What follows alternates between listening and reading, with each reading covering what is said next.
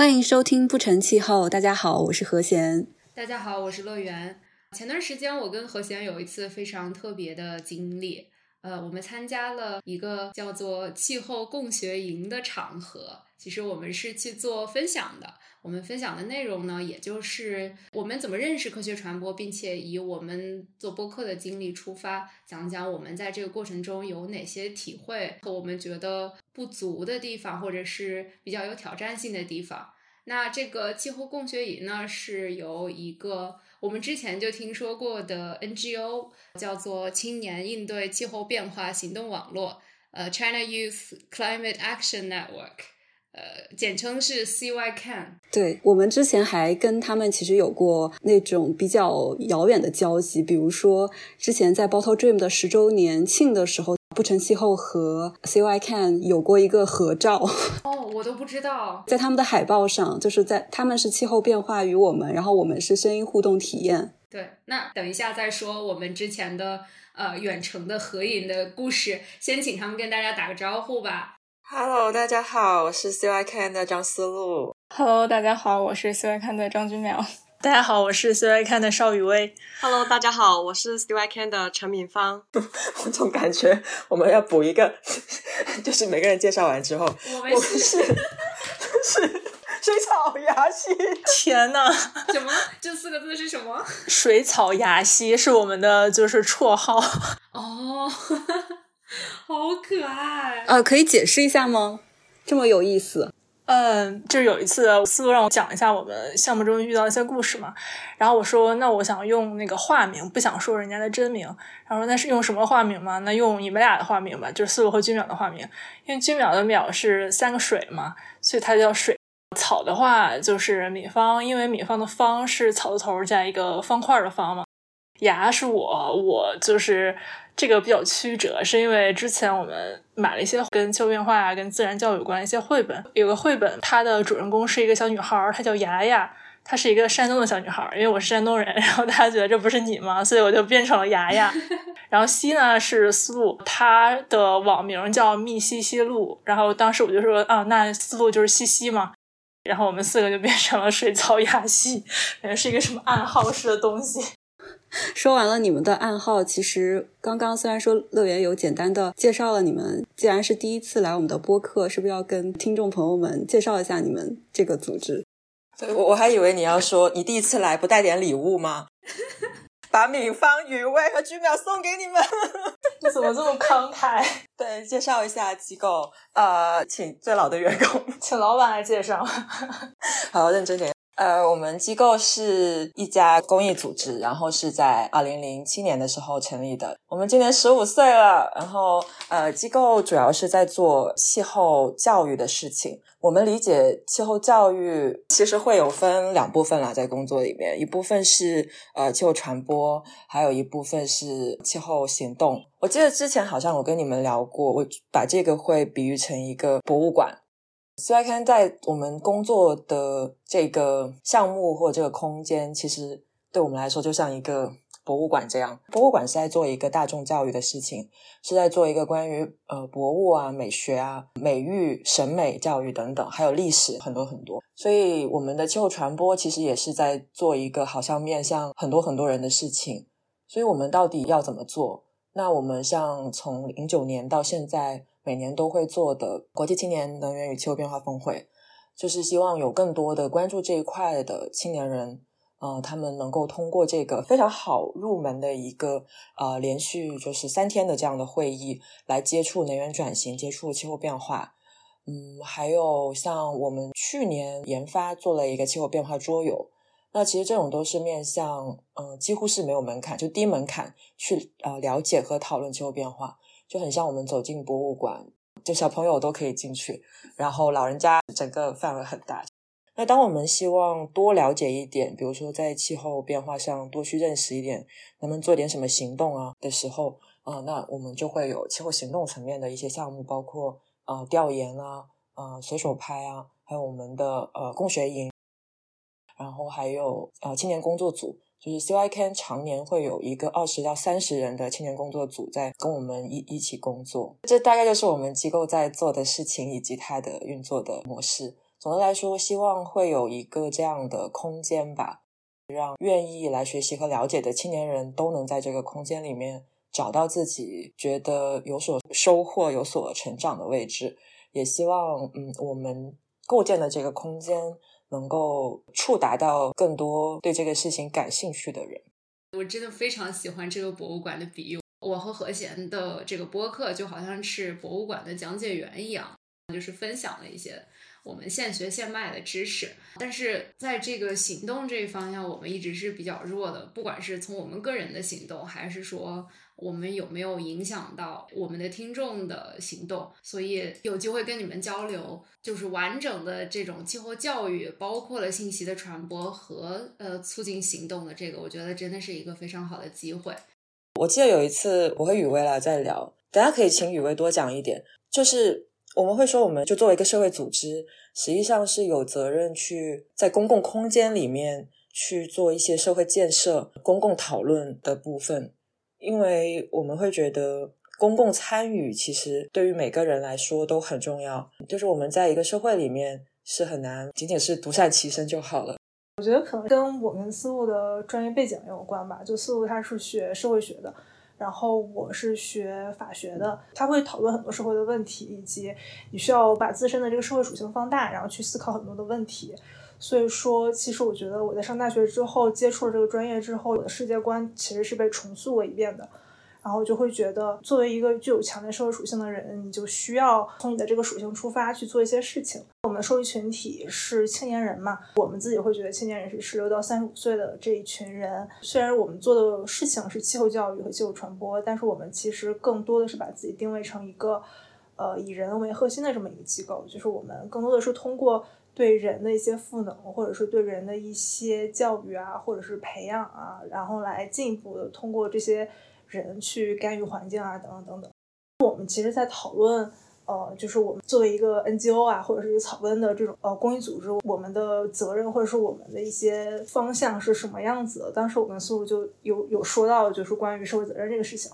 因为现阶段的这个气候传播，可能更多的是让我们的这个受众。能够搭建一个从气候变化到自己的这个生活之间的这么一个连接一个纽带，通过这样的纽带，大家才能够把一个很宏观的气候变化这个话题跟自身联系起来，才会觉得说啊，那我可能需要参与，或者是需要去思考这么一个很宏大的问题。当时我跟苏乐在想的时候，是会觉得，呃，有时候可能人需要更多的把自己置身于群体中去思考一些问题。就是除了个体之外，我们可能更多的要去思考一个群体的利益吧。比如说，气候变化影响的最剧烈的一群人，可能不是我们生活在城市中的人，可能是那些生活在农村中的人，因为他们是靠农业为生嘛。而且我们国家是小农的这种经济，所以它的脆弱性比较高，适应性比较弱。就直面气候变化影响是那些人，那那些人跟我们又很遥远。所以说，我们有时候在试图搭建、试图让我们的就是生活在城市中的这些人去关注他们、去共情他们的时候，我们也在想，那我们到底以什么样的方式去搭建这个联系？那后来我们会觉得说，那如果你把你自己置身在群体中，就自然而然的去关注他们，因为呃，除了我自己之外，然后有更多的人去关注整个社会，去关注社会中的就是除我之外的一些问题，就整个社会才能有一定的发展，然后某些社会问题才能够解决。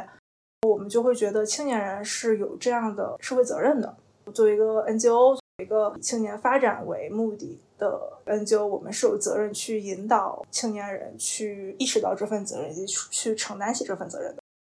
嗯。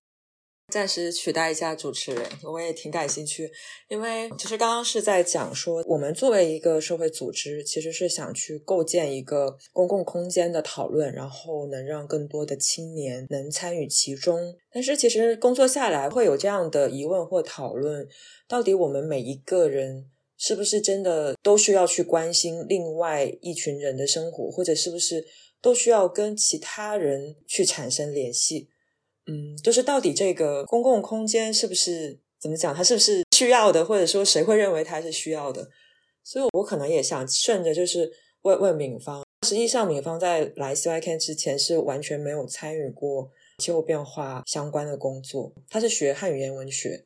然后在做呃社区发展，也有关注性别的议题，做了很多组织工作。所以我还蛮希望敏芳能够讲一下你是怎么样去理解，就是我们作为每一个个人为什么要去参与到公共生活。对我过去其实好几年在社区工作，做社区发展也好，做社群组织也好，其实我们是在做一个教育的工作。那教育其实是意识提升嘛？那其实我们为什么要去回到社区，或者说我们社群要去回应的一些公共的议题，其实是我们会看到一些问题。那这些问题可能是一些结构性的问题，比如说在农村地区。那可能妇女她是受气候的影响是最明显的群体，因为现在目前在社区很多都是农业的女性化，因为青壮年都她都外出务工了，留着妇女在家庭当中，她要留守在社区去照顾家庭，还有照顾家里的一些农业的生产。那为什么她会更加的脆弱？除了说她的那个生产方式更容易受天灾的影响以外，更多的是它的农业的生产，其实在整一个市场的这样的一个价值链里面是在最底端的。那还有一个方面就是女性她要做很多的无酬的劳动，就是无偿的照料劳动，所以就会变成说，其实不管是整一个呃自然气候的这样一个背景，还是说整一个劳动力市场城乡二元对立这样的一个结构，还是说性别文化或者性别的权力结构，把女性。至于这样的一个呃家庭分工，种种的，它都是会让女性她在农村社区，她面临的这样的一个气候风险比其他群体要大。那我们为什么在这个时候强调说，哎，我们社区要有一些公共的参与，或者说我们也要调动其他的社群，我们是要一起参与到呃这一个议题的推动的行动当中。是因为我一个议题或者说一个问题的解决，它不可能是只是这样一个群体它自身的问题，它是呃需要我们合作，然后这个合作可能是不同的阶层的这样的一个合作，更重要也是他们内部的妇女之间的合作，它是能够去超越说我找到一份很好的工作，然后我实现了呃收入的一个提升，然后我的阶层的身份我会有改变，但其实我们会认为说。阶层的身份，你要真的实现赋权，其实是真的是需要我们一群人。我打个比方说好了，我之前有关注那个 KY，其实我不太喜欢这个公众号。我是认为说他会讨论很多女性她面对一些原生家庭对她的亲密关系的影响，对她个人发展的一些影响，他会很聚焦个体，就他其实是忽略了。其他群体对这一个群体的影响，而过多的把一些责任归于个人，而且是女性的个人。对，他会认为说，比如说我们努力的去获得更好的一些教育，然后我们个体的层面的意识提升，或者说我们个体的层面怎么去有能量、有能力去回看我们原生家庭的一些问题就好了。但其实我觉得这并不能解决问题。我们有能力去回应我们原生家庭自己的一些问题。但是造成这样的一些伤害的这些东西，不仅仅是你的父母或者说你小家庭，而是背后其实会有一些性别文化在的。如果说我们没有想办法说要跟这样的一些结构或者是文化去对话的话，其实我这一批人，我可能呃所谓的我解放了，但其实后面还有很多很多这样成长的小女孩，她并没有做到的。所以，我们 NGO。去做这样的一些倡导的时候，其实我们会很强调公共参与，在社区层面也希望说把我们的妇女或者说我们村民组织起来。回到刚说的，呃，气候变化对于农村妇女的影响，其实就是去改善呃妇女或者说农民他在他的一个气候风险的一个机制，比如说改变城乡二元对立这样不太平等的结构带来的。对于农民的生计的一些影响，改变他们在生产的一个价值链的一个影响，所以，我我我会觉得说，我们去提倡公共参与，其实是要去回应结构性的一些问题，一定要看到说，我们真的不是一个个人，这就是为什么我们同一个群体真的是要连接在在一起。我非常赞同，而且像你刚才说的，可能。有一些问题是我们很多时候特别关注个人面临的困境，然后经常不去谈这个结构性的问题，或者说有时候是这个房间里的大象，我们没有办法谈。但是我觉得气候变化问题真的是一个，就像你说的是，仅仅做好个人是没有办法解决的。实际上，我的一个观察是我们周围有很多呃学相关专业的人，包括我们俩。都是对个人行动的影响力的个人行动的价值是很悲观的，反而是我们做了播客以后，接触到更多，比如说在践行可持续生活方式的小伙伴，然后还有像嗯你们这种公益组织，或者是像 Bottle Dream 那样的 B Corp 那种企业，他们在做一些实际的事情。当他们逐渐开始连接更多的人的时候，他们会感觉到说。呃，这个事情是有价值，我们现在做的事情是有希望的，我们是能够改变这个的。对，就其实还蛮想顺着就问一下淼，因为就在我们的团队里面，淼是唯一的自然科学的，跟两位 的那个背景会更相似。所以淼，你你觉得，比如说你为什么会加入 c i Can 加入 Evangel？如果从你的角度来讲，你会怎么样去理解这个公共性、公共参与？对，其实我在上学的时候接触到的关于气候变化的一些东西，可能都是一些跟自然科学，就是呃物理啊、化学啊、生物，就是这些相关的一些知识课题啊，或者作业，全都是数据分析，然后每天就坐在电脑前面就是写代码。然后当时就是学校要找实习嘛，我一开始对我实习的设想可能就是呃，我可能也是要去做数据分析啊，就是智库型的，就是做研究这种吧。有一天就看到了这个 s w 看，我当时第一反应是觉得，就是看了这么多实习信息，我第一次看到一个跟气候变化感觉是这么对口的一个机构。后来就去 s w 看的官网就做一些了解吧，然后看到他们可能是做一些关于青年的活动，然后当时想。哎，其实之前没有想过这个这个路子，也可以去尝试一下。对，然后就申了 c i 的实习。当时实习的时候，第一个接触的项目是沃土行动，一个关于气候变化的田野调查营。当时我对于田野调查这个词的想象也是非常就是理科的那种，嗯，就可能是带着 各种各样的工具。对对，各种仪器，然后去野外，然后搜集各种什么植物呀，各种各样的什么数据。然后后来发现，嗯，不是的。然后沃土行动是到一个村子里面，你可能是通过做访谈，是用社会学或人类学的这么一个形式，呃，是用社会科学的这么一个方式来去了解，呃，或者说来去探索气候变化这么一个它看似是。自然科学背景的这么一个议题，当时对我来说，我觉得是特别新颖，就是也是我从来没有想过的这种领域。嗯，淼可以就是再详细介绍一下沃土这个项目吗？嗯，好，沃土行动田野营呢，是我们有带大概是三十个青年，然后去到呃陕西省汉中市的一个村子叫柳沟村，然后去做一个大概十天的田野调查。然后主要是通过参与式观察这种方式，去看气候变化对一个村子它的影响是怎么样的。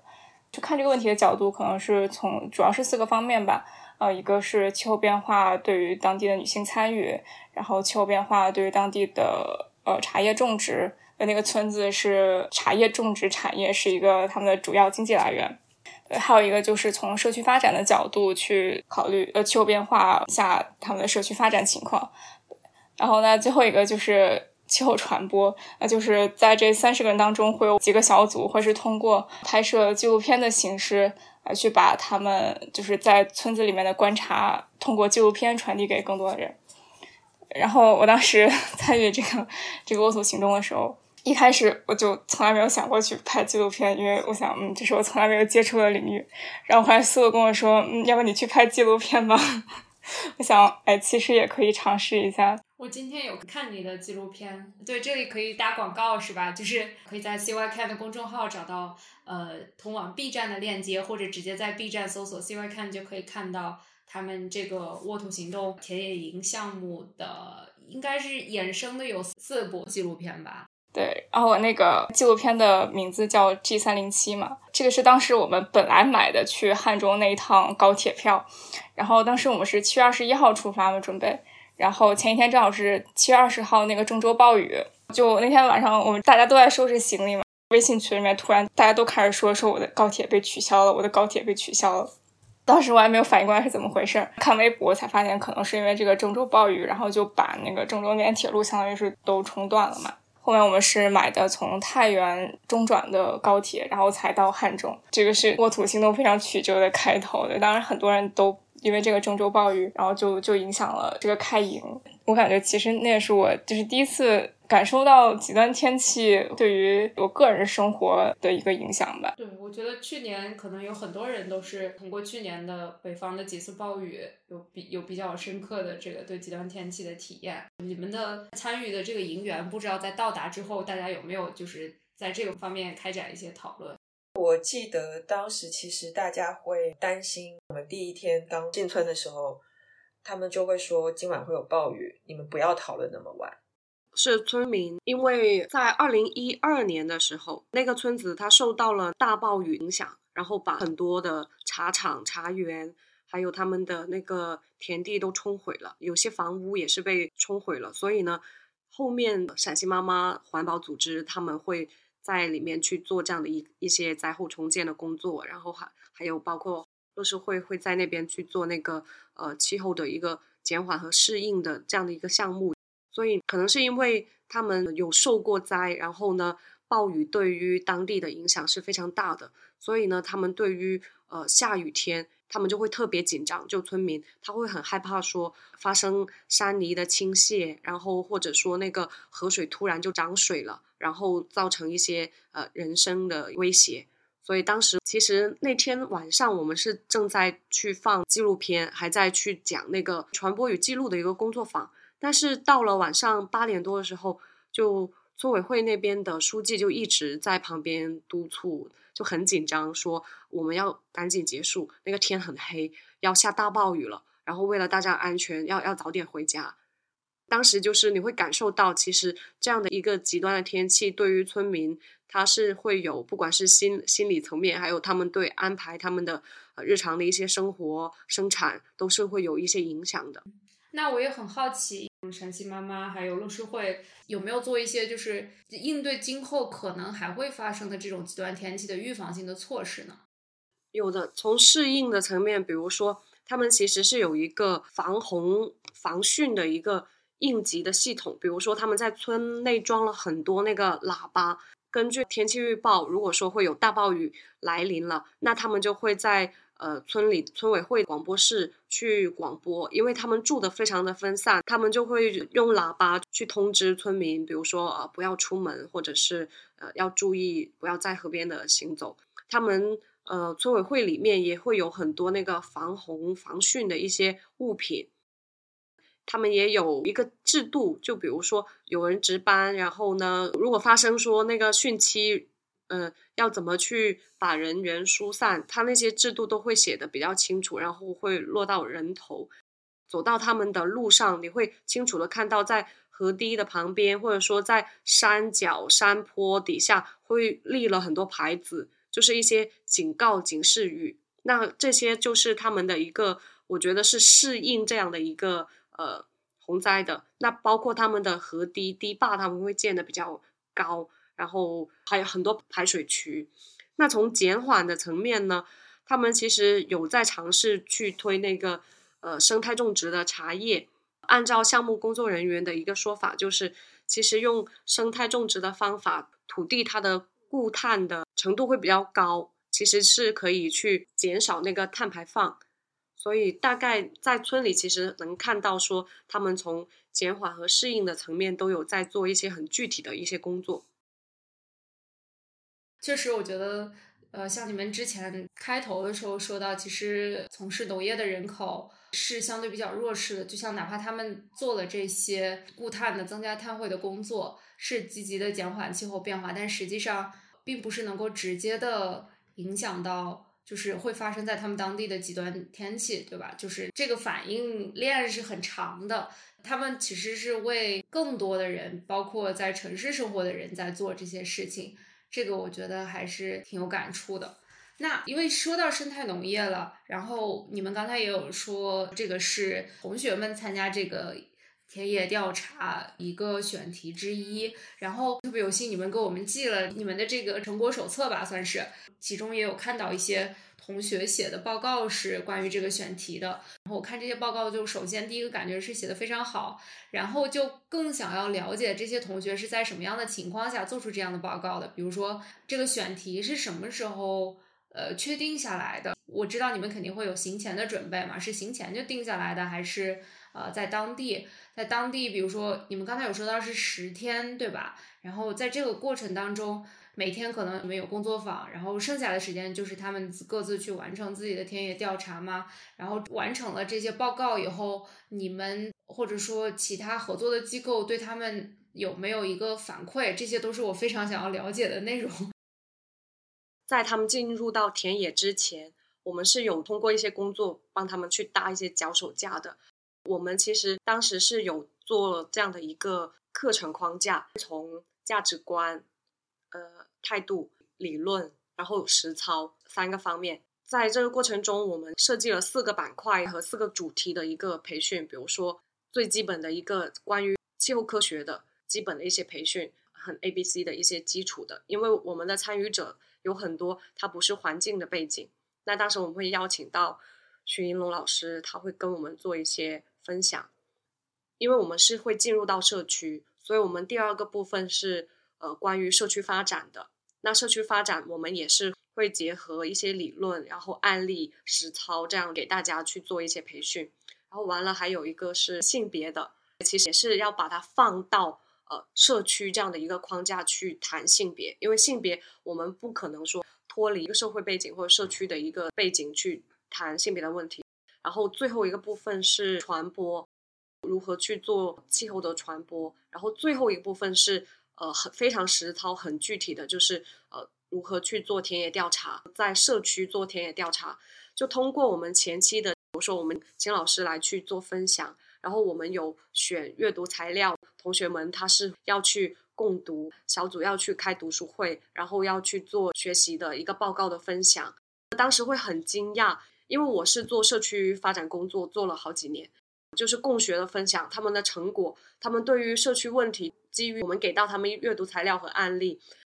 对于一些问题的一些洞悉，我觉得甚至就感觉好像已经工作了好几年的一些社区呃工作者才会有的深度，我当时都觉得好惊喜，对，真的。然后呢，就通过这样的一个呃价值观，然后理论还有实操的层面，我们前期。给大家做了一些培训，然后我们是会有引导大家去做一个调研的计划，或者说，比如说你要去拍片的话，你的一个行动的一个方案，然后完了，我们再去到村里。但你看起来是不是我们行前的一些工作都就是 脚手架好像搭的很完美，但是它还是出现了问题，就是大家去到社区之后发现说，因为大家都是会带着很多的想象，呃，特别是年轻人嘛。他会觉得说我要去改变点什么，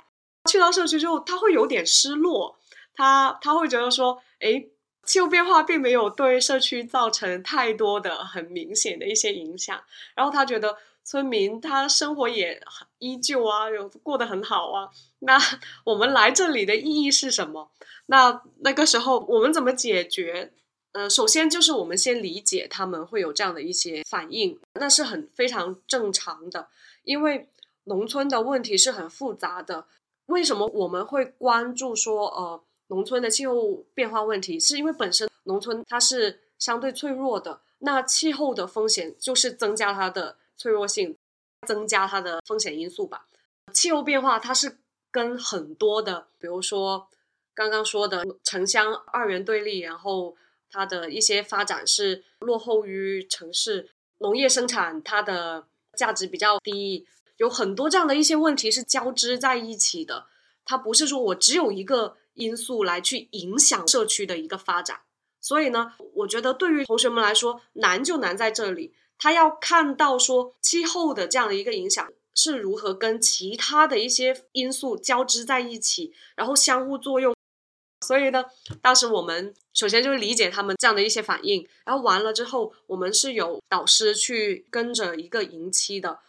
因为我们分小组，每个小组大概六到七个人，是有一个导师来负责带的。那我们当时就赶紧跟导师一起开那个科研会，面对同学们他这样的一些反应，然后呢，他们在田野当中找不到状态，然后有产生一些消极或抵触的情绪，那怎么办？那我们呃当时有去研课，然后完了第二天就有做一个工作坊，其实就是帮助同学们去建立那个连接，就从很小的一些他们访谈当中去看到的一些现象，比如说村民的一些描述，他们就会提到说，呃，其实村民有说雨水变多了，然后那个茶叶很容易就会发白，那其实会影响茶叶的品质，那也会影响收购的价格。然后还有说天气变暖了，可能以前是。三四月份才采茶，但现在可能你到春节你就要去采茶了。那这一些其实都让同学们看到，说他们可能不会说出这样的一个气候变化的大词，但是它跟农业生产的关系具体体现在哪里？那村民他说出了这些，其实也就是他们对于所谓气候变化的理解了。就就这样的一个过程。导师会带着大家去看，去寻找一些调研的一些方向，然后不断去修改他们的调研计划。然后我们每天其实都会带着大家去复盘，然后小组也会去讨论，就是这样慢慢慢慢的才会看到说他们写出的那个成果来。所以你们觉得当时同学们为什么进入到田野以后的第一反应是，呃，好像看不到气候变化的影响呢？是因为？他们在当地的时间不够吗？还是说他们跟当地人的交流不够深入？嗯，我觉得都会有。比如说，刚进入到田野、到村里，其实你时间很短的话，你很难一下子去观察到某些现象。其实也跟同学们他问问题的方式有关，然后还有他对于某些现象的敏感度有关。比如说，同样就是导师跟营员一起去入户做访谈，那对于同样的信息，比如说。嗯，刚说的那采茶的时间提前了，导师就会听到说，哎，那这会不会就是气候的影响，就是气温的影响？但营员他可能听到的时候，那信息就过了，就没有了。还有就是银元他可能问的也很生硬，就一定是问气候变化，那可能村民就会觉得说，什么是气候变化呀？反问他们，他们就说，哦，原来你们都没有察觉。其实我蛮好奇，就是你们在去农村的时候。跟他们的访谈之中，觉得他们现在遇到的最大的困难，或者是就是讨论的最重要的议题是哪些啊？我觉得是生计的可持续发展，但其实生计可持续发展也是会受很多影响，比如说气候的风险。我们刚才说了很多茶叶种植相关的，然后这个是同学们做田野研究的一个主题，对吧？然后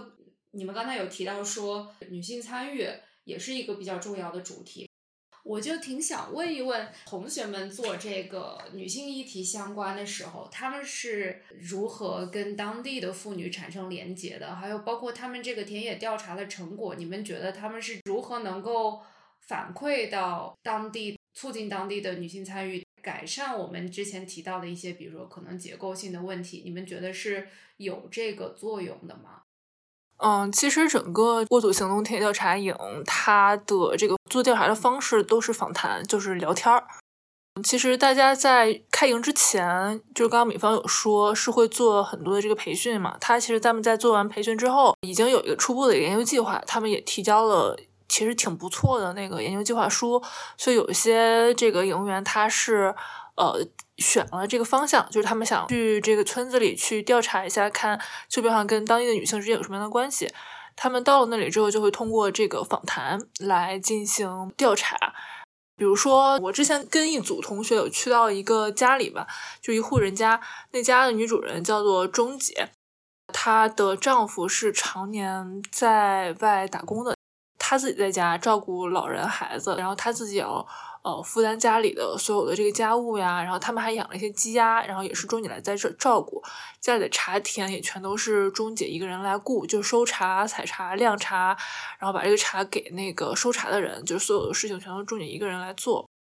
然后钟姐就会觉得说，这两年她的那个天气跟之前是有不一样不同的，就比如说刚刚。哦，米方说的可能之前的话，一般都是清明前后开始收地茬嘛。他们在去年的时候就春节开始收了，所以当时钟姐就会觉得有点措手不及，因为他们过年有很多事情要忙的。然后钟姐也会说，他们会觉得，呃，这两年雨水会越来越多，下了雨之后，他们就得尽可能快的把茶叶收回来，把它进行晾晒，不然的话茶叶就会烂在地里，烂在地里的话，他们就没有收入了。即使他能够很快的把茶收回来进行晾晒的话，那他的这个收入价价格也会打对折。所以，就对于钟姐这种一个人来负担家里的很多事情的，就是当地的女性村民来讲的话，她们是非常辛苦的。这种天气或气候的变化，它会影响家里的这些茶叶，比如它的整个种植、采摘的一个周期，然后可能会让钟姐她的这个负担会更重，可能她的收入也会降低。其实不仅仅是中介吧，因为当地的这个农业女性化也还挺明显的这个趋势，有很多男性村民是选择外出打工的，所以说可能当地的女性是主要的这个劳动力，然后他们也是会直面这个气候变化的影响。然后我们这些营员年轻的这些朋友们呢，他们一开始进入的时候，呃，我觉得他们也是像刚刚米方说的，就是他们可能还没有办法，就是把他们得到这些信息跟气候变化之间联系起来。他们能够获得的信息是在家庭中，比如说女性她可能处于一个不太平等的一个地位，他们可能会觉得说，那气候变化跟这个地位有什么关系呢？气候变化也不是这种呃女性不平等地位的一个原因。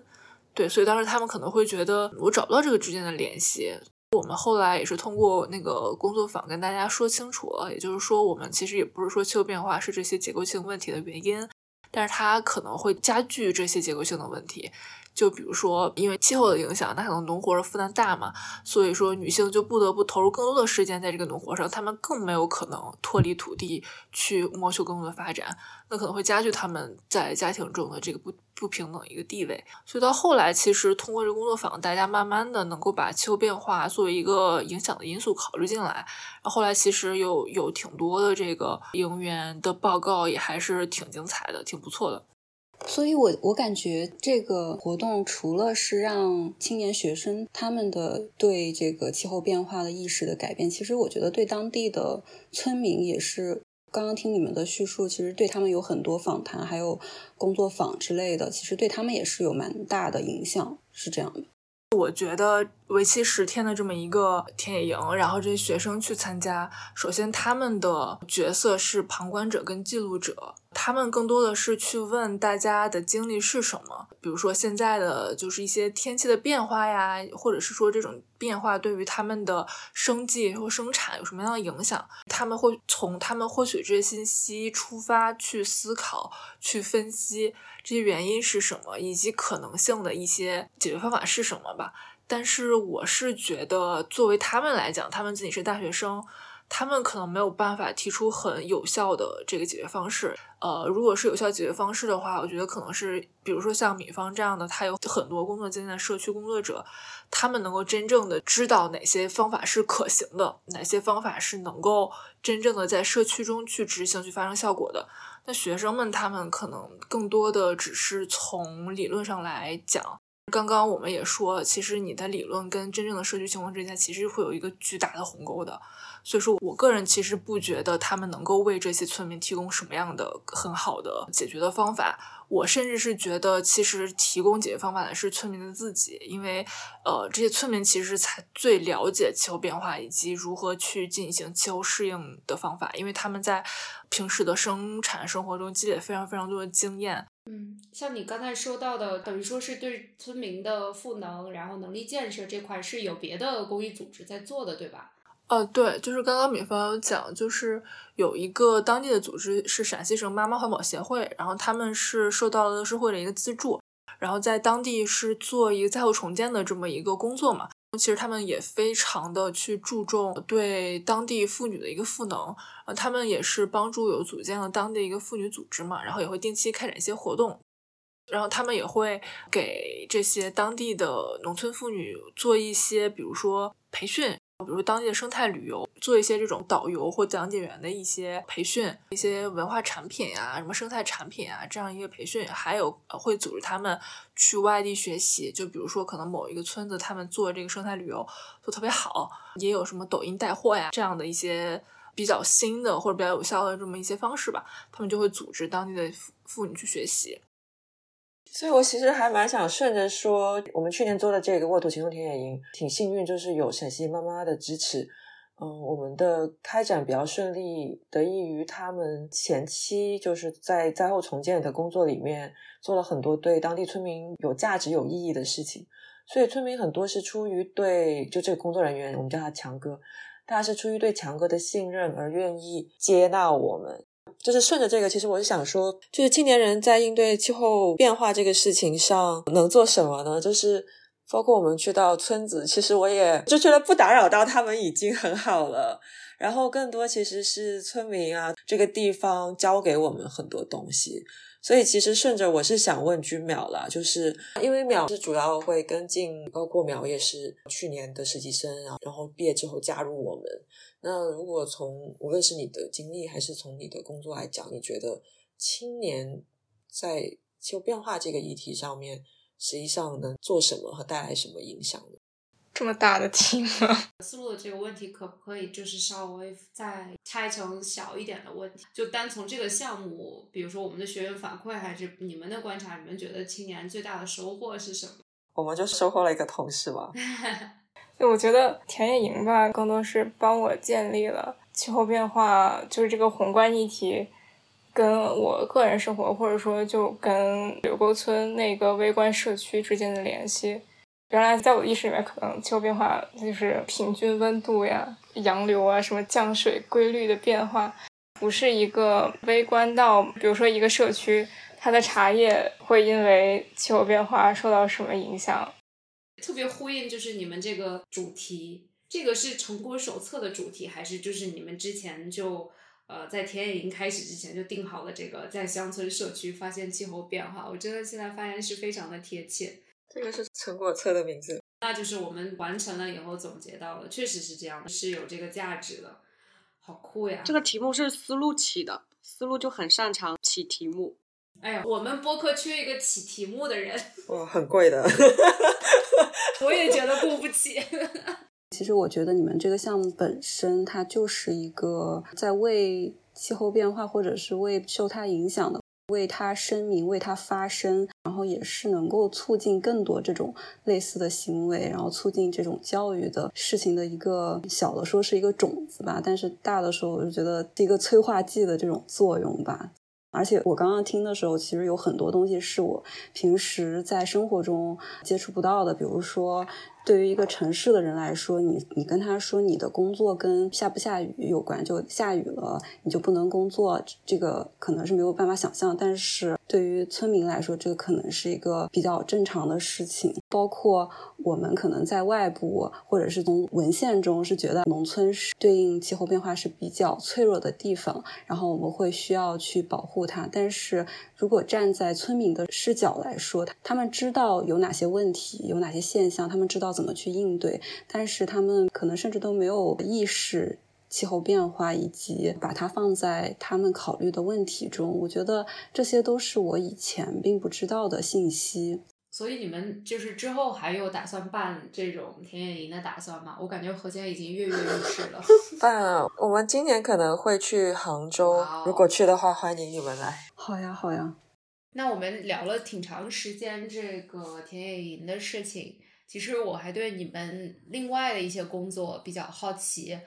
其中一个就是可能是我听说认识到 CYK 的契机，就是你们在过去的几次气候峰会都组织了中国青年前去参会，除了参会也会做一些发言，所以你们可不可以也在这个地方呃分享一下你们过去的这这些工作？我觉得我们的听众中应该也有很多人对这个感兴趣。我们是零九年组织青年人去联合国呃气候变化大会啊，当然可能如果仅仅是说青中国青年参与的话，可以更早了。但是说组织一个团，就是一个青年团去的话啊，我们也会说我们是第一家。当时其实是因为我们的创始团队留意到这个事情，看到国际上的一些参与和讨论，或者国际上的青年人呃是怎么思考的，所以就会说，哎，那我们能不能也组织中国青年人去？那中国人那么多，对不对？然后又是一个发展中的大国，那中国的青年应该有，就是在国际舞台上应该有属于自己的声音，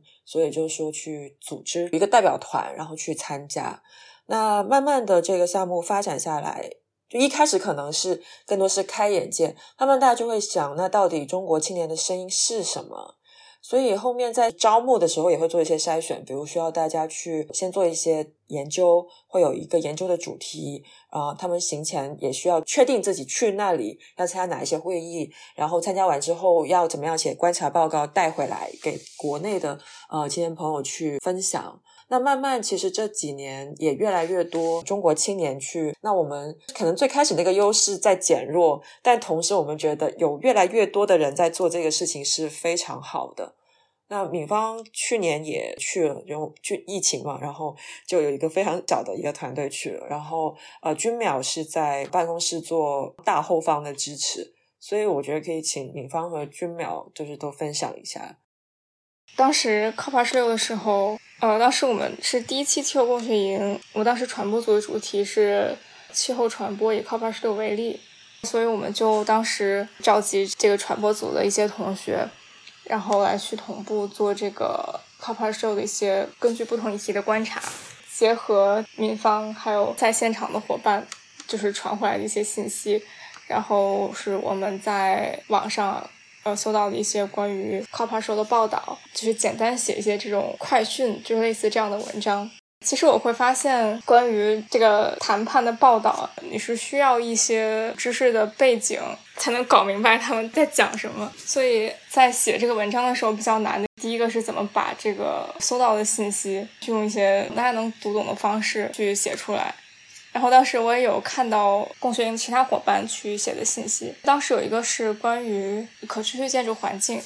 然后那两组他们都会说，我好像找不到 COP 十六是这个方面的一些报道，然后我就很难去写这个观察的文章，感觉这个可能还是反映了一个问题，就是这种信息它的触达可能不是那么及时，或者说又不是那么全面的。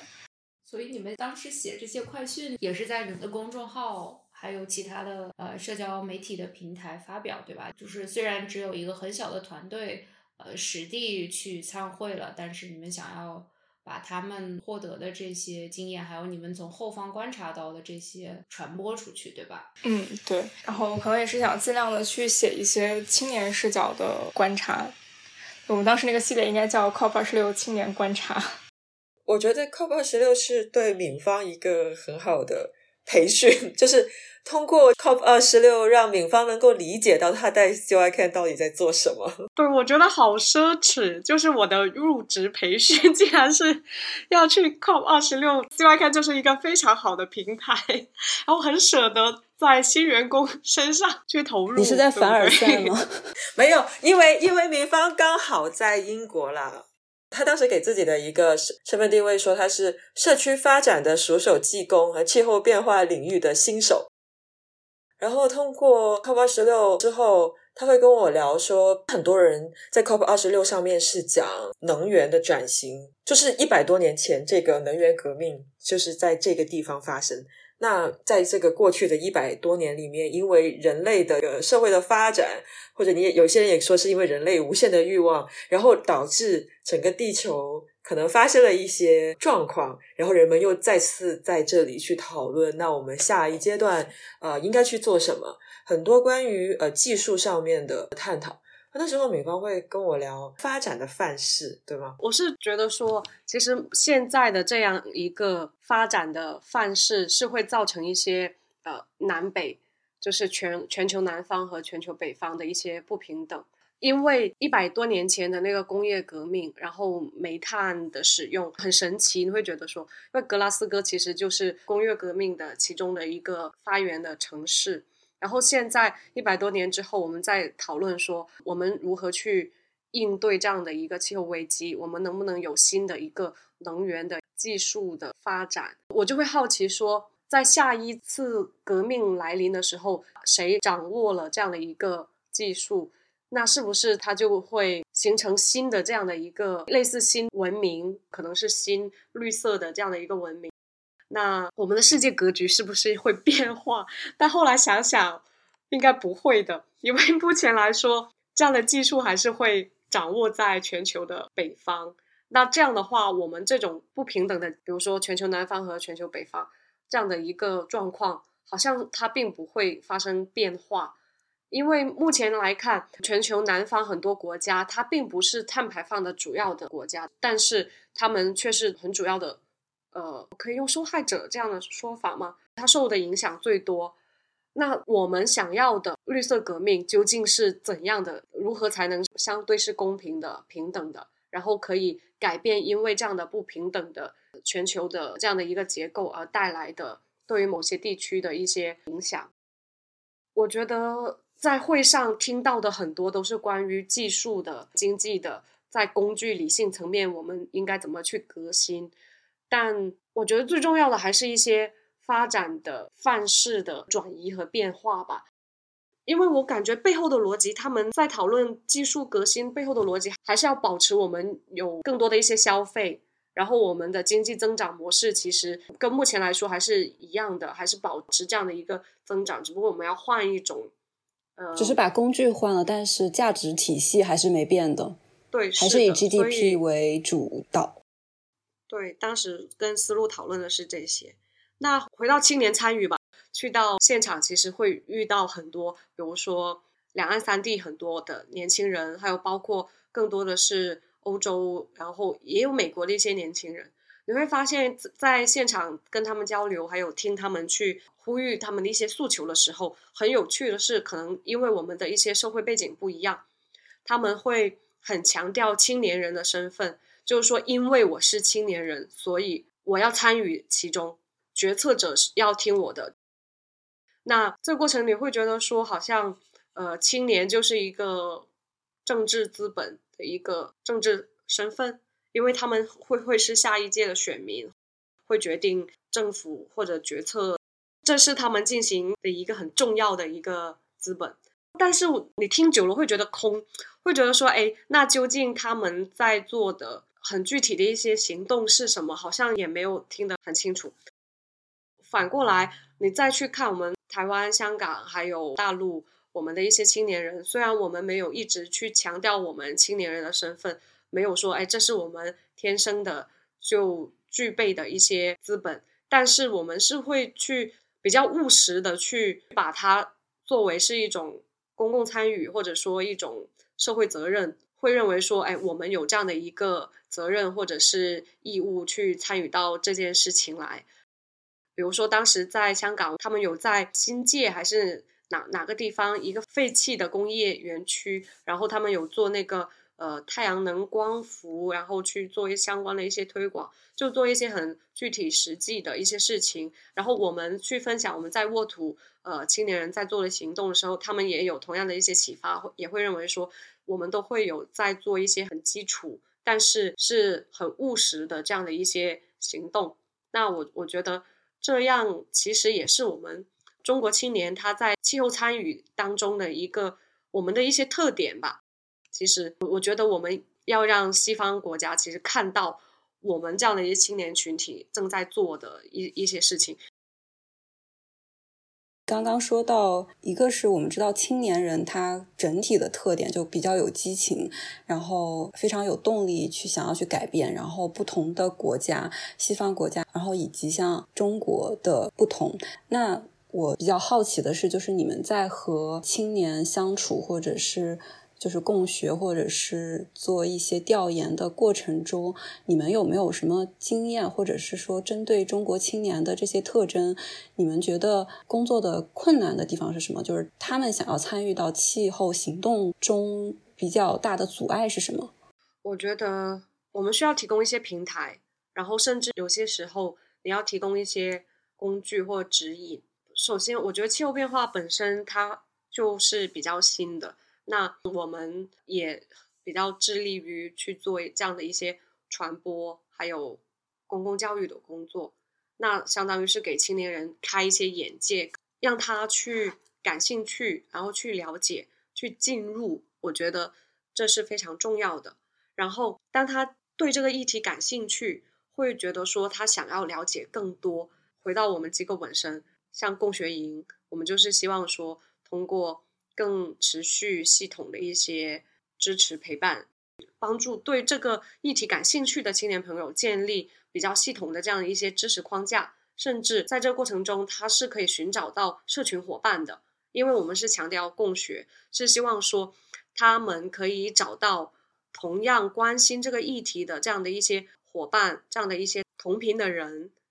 那去到行动那一块，我们会设计，比如说田野营，或者是我们其实，在共学营也会有一些小额的资助，希望他可迈出一些行动的第一步。那比较难的话，我觉得是。给到一些很具体的如何做的这样的一些支持。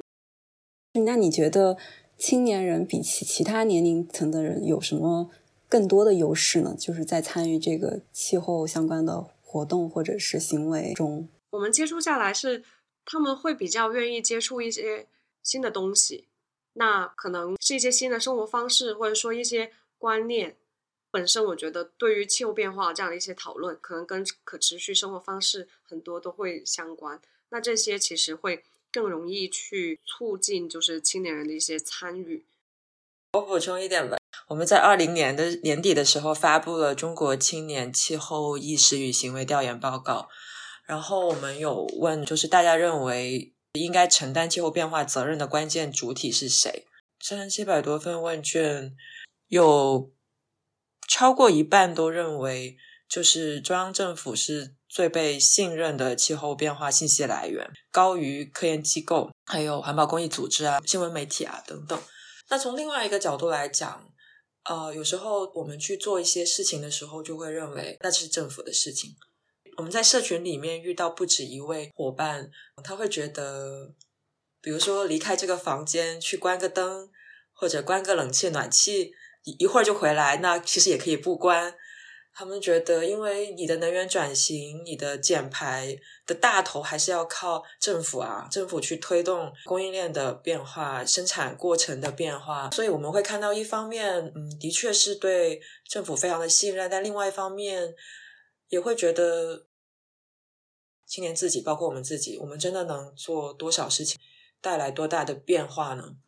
然后我们在这个学期有一次共学营里面，我们其中有一个组是讲公众参与的，因为有时候嗯政府它会出台一些条例，然后会有一个公示期，然后公示期里面公众是可以提意见的，但往往就是这个部门出来的这个嗯文件是很专业的，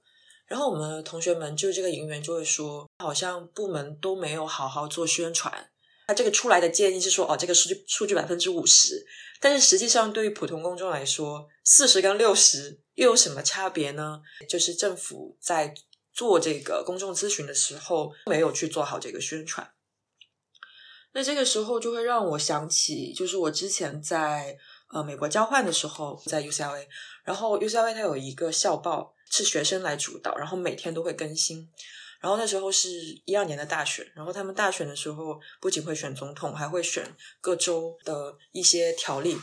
然后我当时就翻这个校报，我就觉得很惊讶，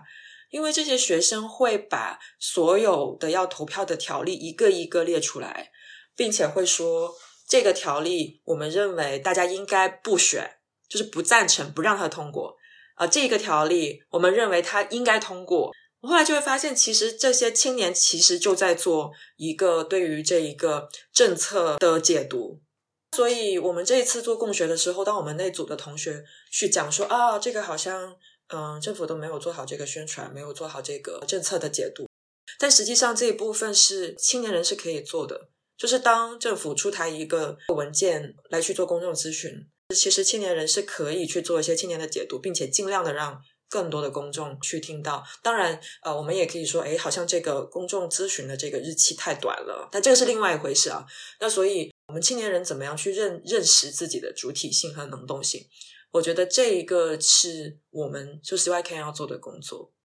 这个就跟一开始我们去讨论，比如说女性性别在一个结构化里面，大家有没有认知到我们的社会学啊、人类学会讲文化脚本。就是有一些在基因里面的脚本，其实是很难去意识到，它仿佛在我们的文化里面是一个想当然的常识，以至于我们都不会去想说，当我们出门没有关暖气的时候，说啊，这个那减排还是要靠政府啊。其实背后有很多，有可能有个人生活的习惯的问题，也有可能有一些文化的基因在后面。所以这个是我觉得一个工作的挑战。然后至于青年人参与的一个优势是什么？我记得，呃，我们去年做沃土第一次培训的时候，请寻龙老师来，寻龙老师就会说，他非常忙，科研工作很忙，教学工作也很忙，但是只要有青年相关的这种分享的邀请，他都会尽量安排时间，因为他会觉得青年人更能接受一些新的知识，比如他会认为在呃农业生产里面适应比减缓更重要。但但这一个理论不是一个普遍大家都能接受的，但是他常常跟青年人讲的时候，青年人会有反应，会参与讨论，所以我觉得，嗯，可能青年人去接受一些新的东西，或者他的开放性，相比可能其他的年龄会更好一点，而气候变化又不是一个。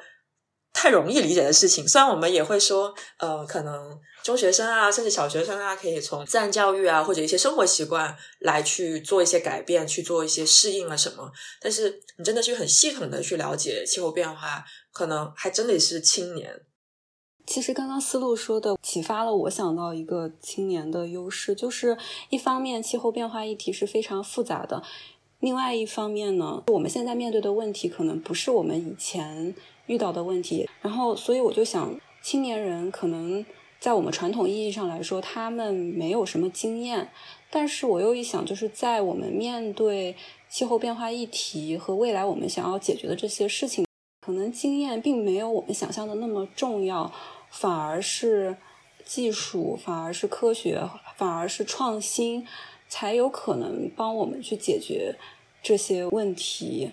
这一点可能也是我觉得。青年人是在我们气候变化这个整个的工作中是非常重要的一环的一个原因。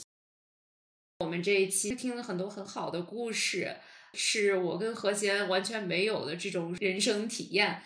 特别是这种沃土营的故事啊，包括我们虽然一直叫着我们很想去，但是也没有很努力的要去的这个 COP。通过这些故事，我觉得首先我们的听众可能会对 CY Can 做的事情有一个比较好的了解。然后呢，呃，希望是一个很好的广告。虽然我我们的影响力其实是比 CY 看小的，所以可能我们的听众也都知道 CY 看。但如果有不知道的同学，呃，希望能够关注起来。如果你有听到你感兴趣的项目，呃，以后也可以留意新一轮的呃招募。然后我觉得我们之前也聊了很多，除了这些故事之外，一些我们做这个气候教育、气候传播的过程中。积累的一些理论的知识，包括具体的经验。那我们可能之后有机会的话，还会做一期主题是我们怎么做气候传播这样的内容。对我觉得我们之后应该还会有更多合作交流的机会。那我们今天就先到这里吧，再次谢谢你们。然后希望大家今天都聊得非常的开心。谢谢不成气候的邀请。那如果大家对 CYCN 感兴趣，欢迎在微信公众号上面直接搜呃 CYCN 就能找到我们。谢谢大家，拜拜，拜拜，拜拜。